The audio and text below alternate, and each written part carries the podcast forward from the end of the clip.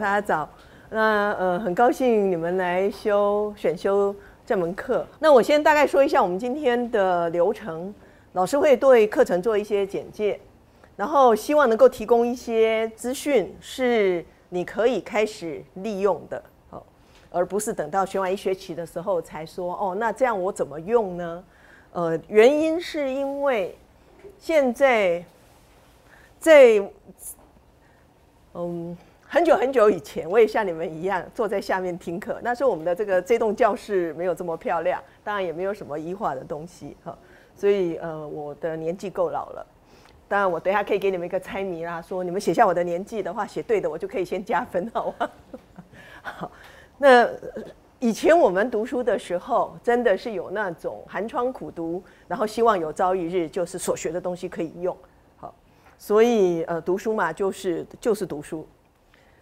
那可是呢，呃，随着我们的生活步调加快，知识累积加快，尤其是网络科技的这种普及跟应用，我们很清楚的知道，从二十一世纪开始，两千零一年开始，其实二十世纪末，当我们二十世纪初，当我们两千年，我们看到在我们生技领域看到人类基因体解码这种大数据已经这样子的应用的时候。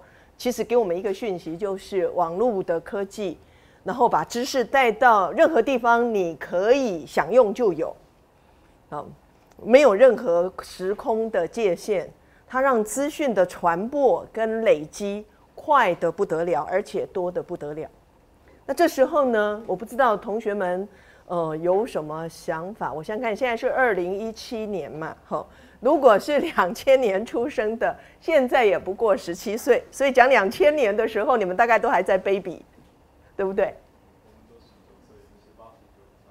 是啊，所以就说两千年，现在才二零一七嘛，所以十离两千年是十七年嘛，所以你们那时候大概顶多两岁嘛。哦，有没有人那个时候还没有两千年还没出生的？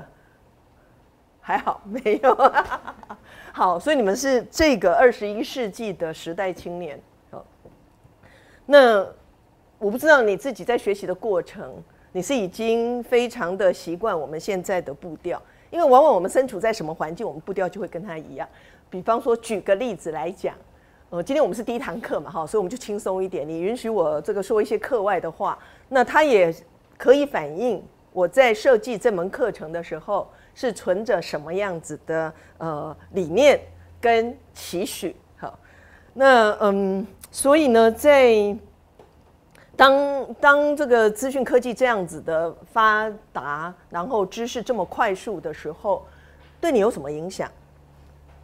那其实环境会让我们就是不知不觉的改变我们。比方说，对你们来讲，用呃智慧手机几乎是理所当然的嘛。各位同学，哪一个人手上有的手机不是智慧型的？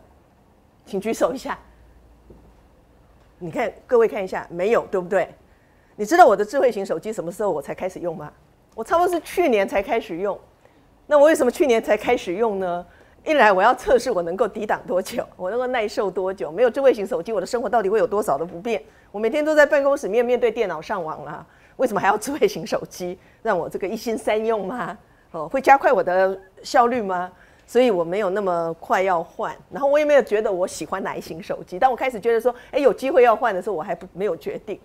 然后其实我最大的要换手机的压力是来自我的年轻的助理们，他们说：“老师，你要做这个这个网络的工具啊，你要知道要怎么用啊，等等等等。”哈，所以他们告诉我说，如果你自己没有体验，你根本不可能去用它。但是我还是很很有抗拒。我之所以会买智慧型手机，是我原来的手机坏了。我原来的那一台的手机呢，是我女儿她不用，她要换智慧手机的时候给我用的。那我觉得也够了哈。好，那第一个我的手机坏了，所以我势必要换智慧型手机。那事实上在这之前我就开始思考，这是因为我在台大 EMBA 上课，你知道在管院上课，所有的课程都是 team work，就说没有什么东西是说哦回家我自己做，然后我交完报告这就是我的成绩。管院老师的设计的所有的课程。都一定是团队合作的。那团队合作的时候呢，我就开始面临那个尴尬的困境了。他们说：“哎，肖宁星啊，因为大家是同学嘛，他们不会叫我老师，也不会叫我教授，不需要。那在那里让我觉得我好像还是可以平民化一点哈，在学术界里面，所以他们就说：哎，肖宁星啊，那我们来建立一个 Line 的群组啊，建立一个 Facebook 的群组啊，然后呃等等等等啊，智慧型手机拿出来，我就没辙。我说：哎，我没有这个。所以，但是我们是 teamwork，我们需要一起努力把我们的作业交好。”所以上个学期我碰到的我们的这个团队，好，那其他的团队同学也知道，我们在 team 里面的话，哎，总是有人很进步、很先进，做的事情已经可以 cover 三个人的。那所以对我来讲，我就觉得说，哎，那我没有拖累别人就好了。好，可是呢，我最后参加的这个课程呢，老师非常的杰出，然后他给的作业，嗯，你知道管院里面很很重要的一份资料就是。哈佛个案，他们对产业界各种产业来看，就是哈佛管理学院，他们就已经累积了非常非常多的产业的经验。好，那那个那个资料是一定要付费去买才用得到的，才拿得到的。你不太可能在网络上靠你的技术就可以 download。据我了解是不行，或者是我的网络技术太差了，我也不知道。好，但是我心里头就在想，就一直很想知道，台湾的产业要起飞。我们的食品产业为什么会出现过去大家已经哈这个我不知道你的印象还不是很深刻，那么那么多的问题，好，我要了解这个产业，可是我从何去了解呢？怎么样去看产业呢？所以我希望看到哈佛个案，那唯一的办法就是去修课。然后我去年上的那门课呢，是所有的修课的开课的老师里面给的哈佛个案最多的，也就是说我可以得到物超所值的东西。那我当然非修不可了，哦，然后也是 team work，而且那个老师的 team 的的作业啊，真的是每个礼拜都要交作业，每个礼拜交都要交一份，就是个案分析报告，然后 team work。然后我这一组的小组长呢，所有我的同学都比我年轻，我没有去透露我的年龄，但是曾经我有一次他们自己就是分享年龄的时候，我就说我的年纪是你们的两倍，如果现在我对你们的话，你们猜猜会有几倍？嗯，大概可以超过三倍了。好，所以我说，呃，基本上我是呃这样子的一个啊成员。那我的同学们都比我年轻，年轻人的志气跟决心真的是无可比拟啊。所以呢，我们这位组长他就说，同学们，我们这一组的作业目标、学习成绩呢，A plus 为目标。哇，好，怎么做到 A plus 呢？所以他真的是每个礼拜哦，就是每个礼拜我们一定要 meeting。我的 meeting 从什么时候开始呢？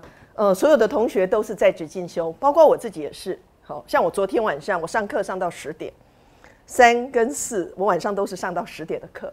然后今天我要来这里，然后我要前面要有备课，所以所有我的同学不管年纪是长或者是就是青壮年，他们都是在职有工作。然后都是非常挑战性的企业，比方说我们在台湾很多年轻人都是在呃资讯科技公司啊、电子公司啊。我碰到的同学，这个有人是在 H T H H T C 做事的宏达电，有人是在 H P 做事的，哦，真的是都很厉害哦。所以呢，呃，我们的每个礼拜的 meeting 实际上是从晚上九点开始，然后把那个功课意见。要做作业的所有事情一直讨论，讨论到将近十二点。好，这就是我碰到的状况。那一开始要建立这种联络的时候，所以为了为了这个 teamwork 的目标，为了不成为那个拖累，甚至要成为一个有贡献的人，那么我就买了这只手机。好，所以我的这只智慧型手机非常的有纪念性，因为它呃代表了我的一个成长的里程。好，那你们都已经习惯用智慧型手机了，所以你看我们的习惯。非常非常的不一样。我们同学当中有没有从中南部来的？请你举手一下好不好？哦，请放下来，可不可以分享一下你们是从南部哪里来的？啊？高雄来的，还有呢？台中，还有有没有台南的？哦，好，我们是同乡，我的老家是台南。还有哪里？我有没有漏掉哪里？屏东、南投、中部。好，然后还有没有哪里？啊？哦，云林、云漳，哈，哎，你们从南部上来台北，有没有感觉生活步调不太一样？没有，有没有有感觉的，请举手。自己有这种感觉，你觉得说哦，南部生活、北部生活步调大不相同，有没有？都有吗？哈，有一些人有。其实我们我曾经碰过一位助理，他也是南部人，然后他说，他就就是我们的在台北的工作，在校内的工作真的很忙。然后他呃呃就是计划结束休息的时候，他当然要回家一趟哦，他呢家在南部，然后他就说：“老师真的很不一样哎，我每次要从家里来到台北进入工作的时候，我整个人就绷紧起来。你看这么小小的一个台湾，南北的步调就不一样。可是到了南部的时候呢，我就自然很 relax，事情都不急，慢慢来，有时间吃早餐，还可以怎么样怎么样。可是到了北部呢，完全就不一样，我们自然而然就那个那个。”那个习惯、那个步调，就跟我们的周边环境配合，所以，我们周边的环境对我们影响很大，它取决了我们的步调。那今天知识这么发达，资讯这么多，我们的学习有什么改变吗？好，我们的教育体制看起来没有什么太大的改变。我们的这种医化会让是因应资讯科技。呃，这种知识大爆炸，然后传递累积速度都很快的一个最好的策略吗？值得我们去思考一下。不过，我觉得有一件事情是我自己的领悟，在教学上面，我发觉要把自己就学的东西，或把我们的经验或知识传承给年轻人的时候，基本上要试着现学现用，学习的人也要现学现用。好，因为今天不用。可能你明天就没有机会了。今天不用呢，那些东西就 out of date。你看，像我刚就介绍了，我到管院去的时候，我才发觉说，原来台大人的工作，台大人的特，台大学生的特质，虽然讲求独立，可是一定要接受团队合作的训练。然后我在那里就就接受我这一辈子学习以来从来没有过的团队训练，因为做科技的事情，我可以独立做很好，做很多。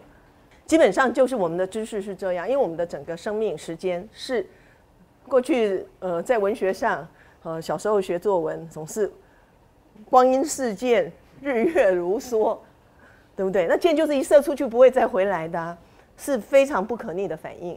所以我们的时间，我今天用，今天学，今天用，跟我今天学了四年以后用，差异是非常的大。过去我们会觉得今天学的，经过一年的消化、吸收、酝酿等等，我四年以后用会更好。但是这个原则，我自己深深的感受到，已经在现代不适用了，已经不适用了，因为我们的步调实在是太快了。智慧型手机遍及全球的时候，基本上只花了大概两三年的时间，就已经大家人手一只了。哦，所以在这种情况之下，时间是。就是不会可逆的，不能重复的。我觉得我们有一个，我我自己后来也觉得说有一个错误的，我自己有一个体会，就是，呃，我今天把这个功课做完，跟我一个礼拜以后才把这个功课做完，我觉得我也做完了，在平量上面，在我们的平量制度上面，只要在 deadline 以前做都算数，哦，这是平量别人的标准。可是实际上呢，这中间已经隔了一个礼拜的时间，你已经不是当时的你了。十九岁做的事情，留到二十九岁去做的话，其实真的不是最好的时机。我们有没有在最好的时机、当下的时机，把自己所学的发挥出来？好，所以我发觉说，在我们的课堂上面、教育上面，很重要一件事情，就是不要再等学完了，是为了三年之后应付考试。这么这么有趣哈！当你们进到台大的课堂的时候，会觉得哦。对啊，我过去不是就是三年为这个考试吗？为进台大这份考试而预备吗？其实你不止预备三年，你知道吗？从什么时候开始，你发觉你的父母给你的期望是最好我们家有个人进台大？说不定是从你国中的时候，嗯，那个国中考高中，也就是说你其实从国一开始就已经一路在准备今天进台大的准备六年。哦，所以呃，基本上。我们如果觉得真的要十年磨一剑，然后才能够去功成名就的话，这可能真的不符合现代国际的步调。那能够想办法扭转的，就是我们要适应，现学现用。今天走过的路，明天不见得会再重来走一次。当你重新再走一次的时候，完全是不一样的景象。啊，举个例子来讲，再举一个例子，我自己当年出国留学的时候。松山机场是我们台湾的国际机场。我是从松山机场起飞，迈向我的留学路程，开往世界的。当我回国的时候，是从中正机场回国的。那今天中正机场发生的事情啊，淹水啊，国际门面啊，我心里头痛不痛？我心里头真的很痛，怎么会是这样呢？好，当年带着台湾的年轻人这样子回来的时候，看到那个门面呢，真的是觉得好得意呀。我们台湾也终于是，因为你出国的时候，你就会看到别人的机场，好，好，就是你会看到各种评比，所以真的是每一天都在改变。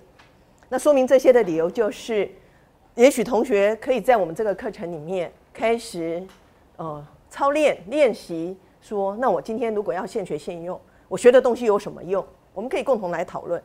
我不是说我要一定要把所有的应用都告诉各位同学，可是我觉得我们每个人要去想。在通识课程里面，我可以做什么？我学到的这些东西对我有什么用？对我身边的人有什么用？我今天如果能够做的贡献，即使是一点点微小的，你都已经尽力去做了，那么这一点就是你最好的成绩了，就是你的 A 的成绩了。因为我不，我们不会期望我们做明天的事，今天的事把它做好，明天的事明天自然就会更好，因为你明天已经不一样了。但是如果我们把今天的事情拖延到明天，嗯，你可以想象，就是那个那个时差有越来越累积的多，好，所以基本上我希望我上的课程，我提供的课程不全然是我上的，给同学是一个现学现卖。以前我们会说哦，现学现卖好像就是在卖弄什么，但是我觉得扎实的卖弄是对的，是应该的，本来就要现学现卖，所以你才会。从这里再有回馈的价值。好，所以接下来呢，我就向同学呃说明一下我们这个课程的一些比较具体的内容跟要求。那呃，我不知道你还记不记得我们在网络上呃在发布出来的这个课程目标？哦，本来写的蛮多的，我后来决定把它调整修整一下。那这个课程呢，非常的动态，它的内容标题不变，但是。呃，内容非常的动态，我们不会每一年都是做一样的事情。好，那因为我们的环境不一样，同学对石安的这个呃现象，你觉得今年跟去年有所不同？过去这三年有什么不同？有没有同学愿意发表一下？有什么不同？我是觉得今年的新闻大部分都被政治之类的东西盖住，所以石安的问题不是。OK。好，所以今年食安很平静，食品系统很平静。其实政治系统没什么大事嘛，对不对？总统都选出来了，但是，但是如果食安的问题是像去年或前年的话，政治问题一定退让，对不对？好，所以你讲的完全没有错，你们都可以感受到，今年食安食品没有什么问题。还有没有其他同学要补充的，或者是你有你不你的看法？还，你请说。我我觉得我比较在意的就是呃民众的反应，就是从呃一开始就是像最近最之前比较火就是那个呃林凤仪的退秒买秒退嘛，那其实我觉得我看到的是就是说呃因为你就是科技越发达，资讯传递越来越快，然后呃群众召集群众能力也越来越强，所以我们看到就是当民众今天有对于一个事件有想法之后，他的反应能力很快。那他的造句能力也很快，所以才会比较容易发生这种秒买秒退，或者是可能就是很容易去游行啊，或者是集会。那相对之前一开始的可能说塑化剂或者是生油这些事件的话，在我看起来的话，呃，它比较偏向的还是就是报章媒体的杂志的介绍，去推广这个实案的议题，而不是说人民直接自己可能在脸书社团上，或是透过一些召集集会的方式来推广这个议题。我觉得我看到比较不同是这个群众的反应。OK。所以前两年有这么活有活力、充满震撼性的群众活动，今年呢？今年几乎是平静无事，对不对？好，平静无事的时候，群众、我们的消费者、我们的国民还能不能持续关注呢？哦，所以后来我觉得，其实我上开这个课程的时候，第一个最重要的事情就是，如果我们嗯民众或者说当事情发生，过去的教训告诉我们，问题发生的时候，我们希望大家冷静。政府不希望大家用情绪性的方式来，就是就是责备政府，然后当然就影响了处理的程序、处理的心情，然后大家就开始觉得那些媒体讲话真的都不负责任，所有的负面的情绪、负面彼此负面的评语，通通出来了。解决的什么问题吗？有没有解决问题呢？我们要拭目以待，对不对？因为问题什么时候会发生，有没有解决，它不是短时期的事情，不然你可以说事情一爆发了，一揭露了。问题就解决了，大家就不会再有这种错误啦。但是我们知道，我们期待的不是这样，我们期待的是一个全面的品质的提升，跟信任度、信誉、商誉的建立。好，所以其实我觉得最大的挑战就是在这里，我们怎么样能够维持一个持续关注跟思考食安问题的这种平时的实力、平时的关注。在没有问题发生，不是情绪化的，然后各有各有所图的情况之下去乱成一团，好，那嗯，所以这对于我们台湾大学，对一个台大教授，要对我们的社会承担责任，对一个专业人士，希望所学能够真的对我们的社会有用，呃，基本上我觉得持续是很重要的事情，persistent consistent 的这种。哦，不是不是波动性的哦，有问题的时候全国全民激荡，然后没问题的时候呢，完全失去警觉跟完全失去准备。那尤其是台湾大学是培养人才的地方，我们说十年树木，百年树人，我们真的知道我们这个精神是怎么样吗？也就是说，我们这一代培养的怎么样子下功夫去培养，后面过去的说法是。可能影响上好几代，那今天其实也是一样，因为我们每一代的问题都缩短了，我们的挑战都加大了，所以其实更迫切。好，不是以时间来看，而是以我们面对的这些就是呃生存幸福的这些议题来看。所以我觉得对我来讲最大的挑战是实际持续关注与思考食安问题。我能不能要求自己，也鼓励年轻人，我们一同作为台大人来为国家的这件事情、社会的这件事情。来加以考量。如果我们这件事情可以这样子的做，因为它切身到不管我们有没有专业知识，是不是食科或营养专家，或者是工位专家或政府的，我们每个人都在这件事情上面有切身的需求、切身的经验。我们的食安体系有问题的时候，你很难说我可以置身事外，我吃的都很安全，我的孩子也吃的很安全，我的父母也吃的很安全，因为系统里面如果存有潜在的漏洞。之上，当他的问题出现的时候，我们都会很担心。而今天我们这个系统还没有给我们那么大的安心的保证。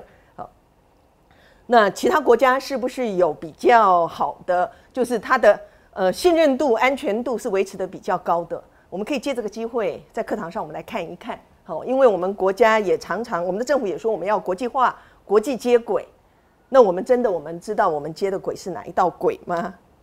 哦，呃，大家记不记得？也许，也许这几年前你们可能还还没有进高中，有一次有一个案例，有一个事件，就是从国外台铁从国外进口的火车，然后，然后进到我们国，就是在那个月台上是不 fit，所以他们要打掉，马上要去调整月台，才能够那让那台新车至少就是展现给大家看，有没有这个印象？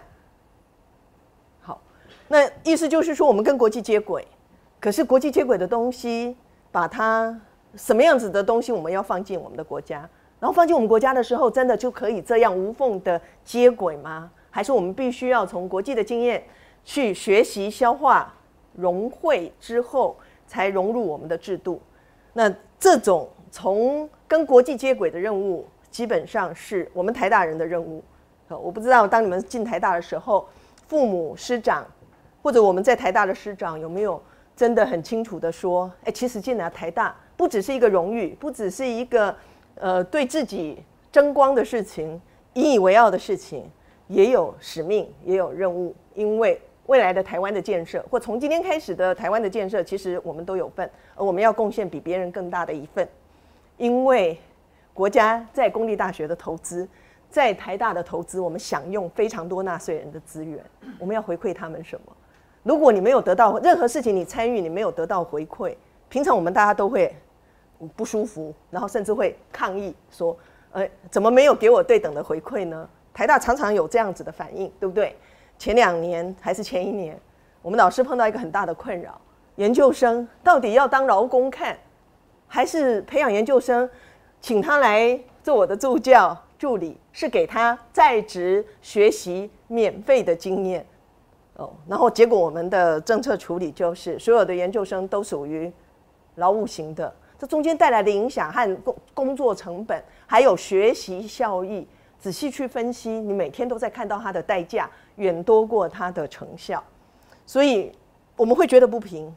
可是当人家给你的对待不公的时候，不管他是不是真的或者是正确，没有什么样特别的计算之下，大家就会开始有反应。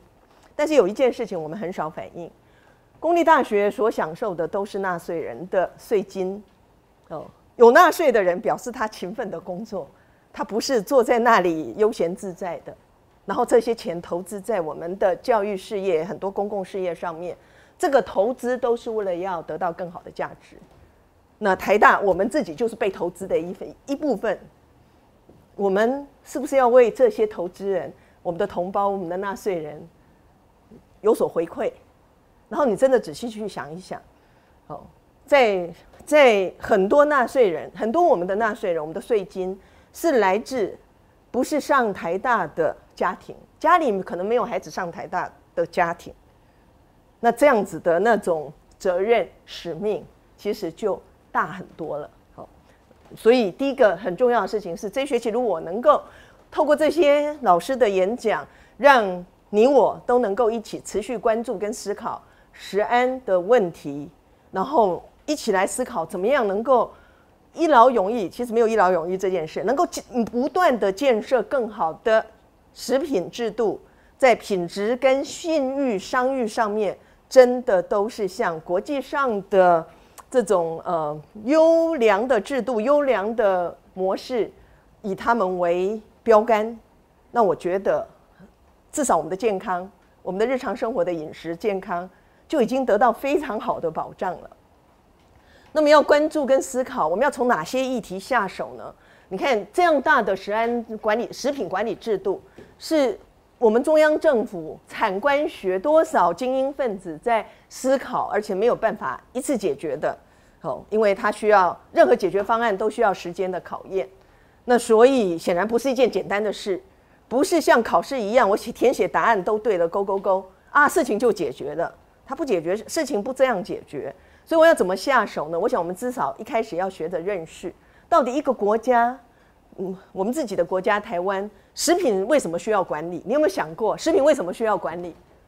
你真的想要别人管理你吃的东西吗？如果学校管理你吃的东西，你喜欢吗？这是你要的吗？这是我们消费者要的吗？来，你请说。对，谢谢。我是觉得食品就是还是需要管理，对，就是。但是管的是谁？好好，没关系，需要管理。呃，对。可是我觉得不应该不能说主要不是管消费者，应该是管就是给我们食食品的那个企业，就是因为毕竟像原物料的好坏那些都是需要规范的。好，谢谢谢谢我们这个大一的同学哈，真的是。生力军，谢谢你愿意分享。对，管理的时候，光是管理的主词跟这个受词就值得很多的思考。因为权利义务对等，为什么厂商就该被管理？哦，你们可能会在这堂课后面就会听到法学的老师说，厂商也有厂商的权益啊，为什么他要被管理？为什么他的利润需要被？好哦，或者是说就被贬低。我有能力赚这么多钱，我有能力发明这样的东西，你用哪个角度来评估？那我也希望说，我能够让同学看到，有些很东西其实蛮争议的。举个例子来讲，早期，嗯，你把那个植物油做成像奶油，那个叫做伪造嘛。哦，因为奶油才是真的大家要的，可是奶油产量有限啊，你要有乳牛才有奶油啊，那那价格也价格一定高，所以有人就发明我怎么样让植物油变成像奶油的风味，然后颜色。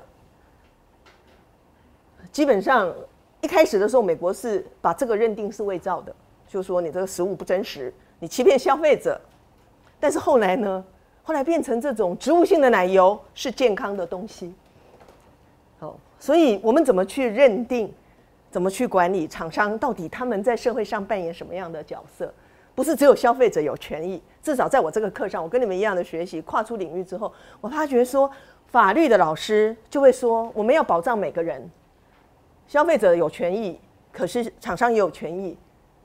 那这中间的对等关系，或者是什么样的关系才是对等？好，所以你们可以可以开始去认识。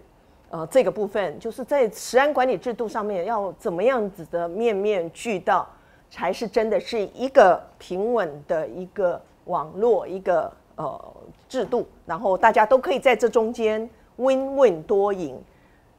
我们不能牺牲一方来专门为另外一方的呃利益，整个社会的资源跟成长不会有净值出现。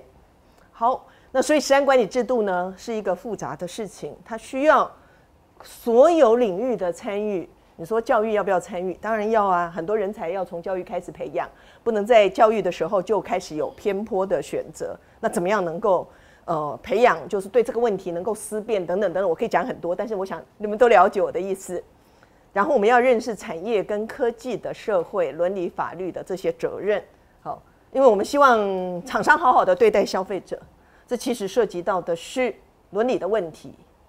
厂商说我没有对你不好啊，这是我们高科技的产品，我的东西你没有办法用科学的方法证明它有毒啊，所以我有什么责任呢？科技到底怎么去用，怎么去诠释啊？然后呢，我们希望国际接轨。我们国际接轨的理由是因为我们想要学好的，大家到台大来都是想要学最好的，让自己有那个实力。不管是为了自己的幸福，甚至把自己的幸福打造幸福的能力也拿来打造更多人的幸福，好，所以这个时候国际上发展有什么好的模式？毕竟我们承认很多国家是在进步中的，而其他国家也跟我们一样都在追求进步。那这时候他们进步的动力，他们怎么去考量事情，呃，就是值得我们学的。这是我们的一个素材嘛，学习素材。然后，就算有了这么多知识，其实对我们台湾的人才来说，有了这么多知识了，用在哪里？好像有时候老师刚刚讲说要现学现用，然后你就会说，大人也没有给我机会用啊。我常常觉得，就是因为大人台湾就是给年轻人太少机会，所以这个我们的学生这个运动才会需要到什么立法院啊，什么去行政院那里去砸东西，结果损伤的是什么？损失的是纳税人的资源啊。哦，因为它实在不是一个很创造性的做法。参与怎么样落实成为行为？那在这里呢，我也很觉得很很荣幸、很庆幸，我们的社会学系基本上有老师，其实就已经在投入呃引进国外的这种公民参与的各种机制。然后我们在这个课程上呢，决定要做的，基本上就是最高阶的机制。公民会议，每一件事情，全体公民都有权利来表达自己的意见，然后互相尊重，来凝聚一个大家可以接受的共识。如果一次凝聚不起来，我们继续再讨论，但是不是媒体的那种没有理性的讨论方式，而是有实证、有数据、很理性的。因为我们要建设的是一个好的社会，一个大家能够幸福美满的社会，所以解决问题的方式不应该是一定有一套。合理逻辑，然后使用我们学识知识来建造的一个方式。好，那我们怎么用？我真的很希望今天我们在学校里面的练习，将来就是我们社会凝聚共识的力量。好，那呃，这是我的前面讲的，就是我的课程目标，是我们的课程设计，也希望能够尽量的往这个方向去达成。我们除了有演讲之外，你可以看到，因为食品制度是一个多元，需要许多专业投入的。然后我们就有这么一群校内校外的开课的老师，好，那我觉得也很庆幸这门课是因为这些老师虽然他们都不在食品领域，但是一年一年的看到，本来以为可以解决的食安问题，第一次爆发说哦就是有这个问题嘛，我们就把它解决，然后连续的一年一件的时候，就发觉它不是一个个案型的问题，是一个系统性、制度性的问题，所以老师们就开始关切了。如果食品的问题只有食科的专家才关心，这个问题永远不会解决，因为它涉及到的是很多的层面，所以这些都是关心的老师，然后大家一起讨论说，诶，那我可以贡献什么？从他们的专业去看，说如果食品的管理系统有这样子的专业的投入，国际上确实其他国家也是这样子的，好的领域都是这样子的投入，有这个元素的话，那是不是会更好？好，所以我们有这样子一群老师，在这一学期里面，你们都有机会听他们的主要的讲题，然后也可以就是个别跟他们请教。那在这个呃。多元师资里面呢，我们这个课程有一位共同授课的老师是吴建昌副教授，他是医学院的老师。他现在哦，我这个这个投影片要改，他现在应该已经是教授了。哦，教授应副教授应该已经升等了。好，我要现场介绍一位，除了授课老师之外，其实我们也有不上讲台授课，但是关心这个议题，也关心同学们的学习表现的呃一起授课的老师哦。那我们在座有一位来自食品科学研究所的谢淑珍谢教授，他从我我们这个课开始，他就每一次都来上课，只要他没有额外的任务。今天我真的是非常惊喜，因为我们在食科所要庆祝四十周年纪念，然后我是石科所的第一届学生，我可以看到我们的师长们是多么的在最近这件这个活动。投入很多很多额外的准备工作哈，你们都如果办过大型活动，但是今天他还是来了，因为他知道今天是我们的第一堂课，然后只要他有空，没有其他的公务，他一定会来认识同学。所以你们在石科的技术上面，或者有什么想法想多了解，也可以跟谢老师直接请教。好，推荐的阅读。呃，我们基本上列出四本推荐的阅读，都蛮新的。好，尤其是最新的一本是张张文亮老师，也是台大老师他写的呃科学家的传记。那么这是这一本一开始的时候是一个环境化学的嗯专家，可是当张文亮老师在中观他的一生的传记的时候，发现说，哎。食品跟他美国的食品制度跟他有很密切的关系。结果呢，这位史路华博士呢，她是美国 MIT 的第一位研究所的女生。那本来那里是不招女生的。然后呢，她是美国家政学会的创始人，但是她是一个环境化学家。哦，这里让我们稍稍的了解一下，说人才的培养不限一个领域。然后我们有一些推荐的阅读，这些同学都可以在网络上看，我就不特别说。然后有参考影片。呃，有网络连接的，你在 YouTube 上看得到；没有网络连接的，因为制裁的关系，基本上在网络上你看不到全面。呃，我我会查一下我们台大的媒体中心有没有，那同学可以分组、小组约着去看。好，后面呢是有一些资料给同学作为参考，你也可以开始用。我们知道在食安问题里面，它基本上摧毁了我们一个认证制度，就是 GMP。好，那没有一个认证制度，我们的食安怎么办？食品品质怎么管理？所以呢？基本上就有一个 TQF 的这个新的机构、新的认证机构。那你知道现在你都可以在网页上作为查询。所以如果你们小组决定做一点这个比较一下，说这个新的 TQF 有什么效益，呃，开始从现在开始，你要它刚刚诞生没多久嘛，你从现在开始去追踪，你基本上可以做一份论文哦。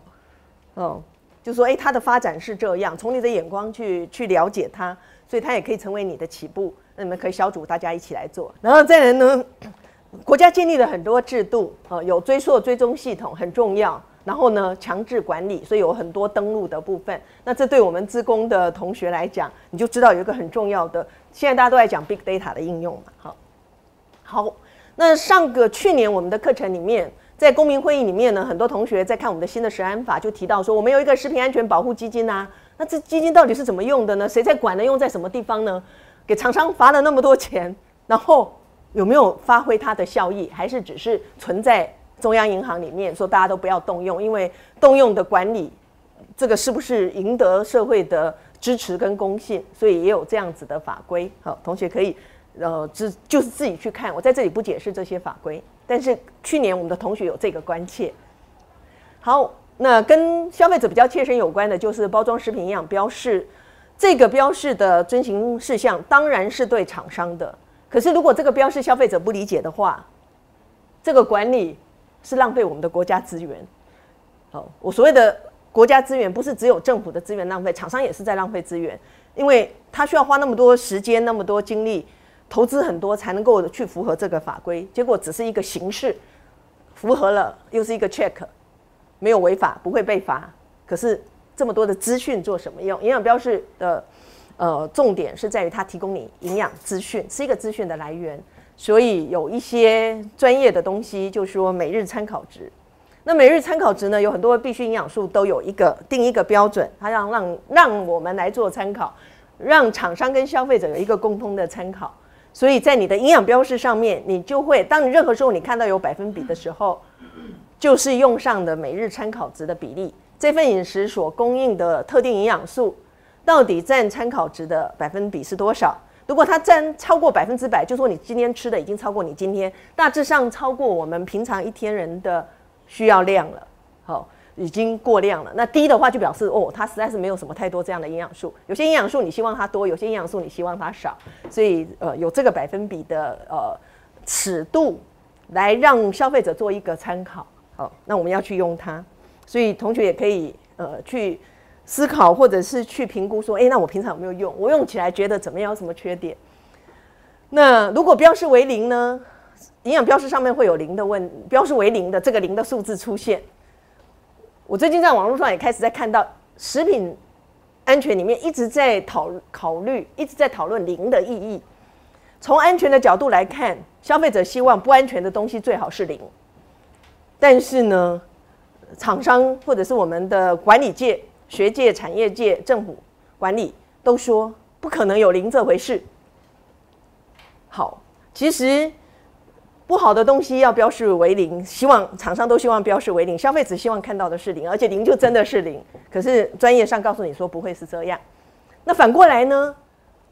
有些东西它标示为零的时候，是真的零吗？其实零这个标示都告诉我们是一个含量，不管它是有毒的还是有益的。那这个含量，当很多地方厂商是喜欢标示为零的，你们觉得哪个营养素是厂商最喜欢标示为零的？哦，反式脂肪，那它标示为零的时候，真的是零吗？哦，它不列入考虑。那低到什么程度，我们才不列入考虑呢？所以国家有这样的一个规范：如果一百公克的食物低于四大卡，它可以标为零。但是你还是吃进去，可能有四大卡哦。一百公克，你觉得你一天会吃多少食物？有没有超过一公斤的食物？好，那这样子加进去是四十大卡了，对不对？好，所以如如果原则是一样的，当你看到零的时候，都不可能真正是零。那么消费者怎么在这样子的资讯沟通之下保护自己呢？好的东西，你希望厂商多给的，你的标准当然要严格一点。他告诉我零的时候，好，绝对就是太低了。蛋白质是零的话，我不要了。但是中间不好的东西，他告诉我是零的时候，他希望你觉得它里面没有啊。那一般来讲，我们就会高估一点，我们就用它的最高值说，那就假设它有零点三嘛，这是非常有可能的。那我如果有十个产品，它的食品组成里面有可能提供反式脂肪，但是它把它控制到很低，都标为零，作为风险的管理上面来讲，我们就会说，那你就用零点三去估，给自己有一个安全范围，所以都没有真正零的事情，这一点我非常同意。但是你放在正向的食物。成分跟放放在负向的成分，逻辑原则是一样，没有真正是零的。好跟坏，你要怎么去保障自己的风险高，自己自己的风险低，自己的利益高？哦，我们可以在同样资讯之下做自己的风险管理选择。好，所以这是我觉得跟大家切身有关的，而且它的它的呃就是资料也是蛮新的，这算是新的法规。那长期以来，我刚刚说了，我们要现学现用，要努力去用我们所学的这么一个食品管理的大问题。我们真的可以对社会有所贡献吗？我发现其实我们可以的，有这样的一个平台，它是国家发展委员会建制的一个公共政策网络参与平台，可以提点子，可以开讲，可以监督，可以得到就是呃呃专责部门的回应。好那同学有人用过这个平台或看过这个平台或听闻这个平台的人，请举手一下。哦，好，谢谢。那嗯，所以呢，同学可以去看一下这个部分。我简单的说明一下，提点子的时候，他可以到上面去写，还有一套的，就是教你怎么写，而且不是很困难。然后这个点子要成案，你这个提议要成案，基本上要有五千个人复议，哦，就像集结大家的意见行动一样，只要上网上去，人家看到你的意见，觉得哎可以，我复议，他就开始数人。那可能会填填入一些个人的资料，因为每个人要负责，不能是像网络上的推文一样，好不负责任。所以在这里，他就至少我们有一个这样子的机制。所以呢，同学们可以上去研究一下。我们这一学期有公民会议，如果我们对我们公民会议或者是你们有兴趣的议题，对政府有一些想法跟建，你有一个策略，你说我们可以来改变这个法令，我们应该规范成怎么样？可以上去提的。去年我们的课堂上的公民会议是针对总统的实安政见，然后就是加以评论。好，很可惜我们没有办法在总统选举之前，就是投票之前把那个就是放到就是网络上面去。那呃，所以参与度就好像有点功亏一篑，我没有办法展现台大学生的想法、年轻人的想法。但是今年我们从学期开始就可以把这个讯息工具提供给同学去看。作为公民的一份子，你都可以有所参与，小组可以有所参与。如果我们觉得我们在公民会议里面谈出来的事情，有人想要提议。绝对可以，好，因为你们现成就就先用我们的班级来看看是不是说服大家，所以大概是一个这样子的情况。那我对课程的介绍呢，就到这里。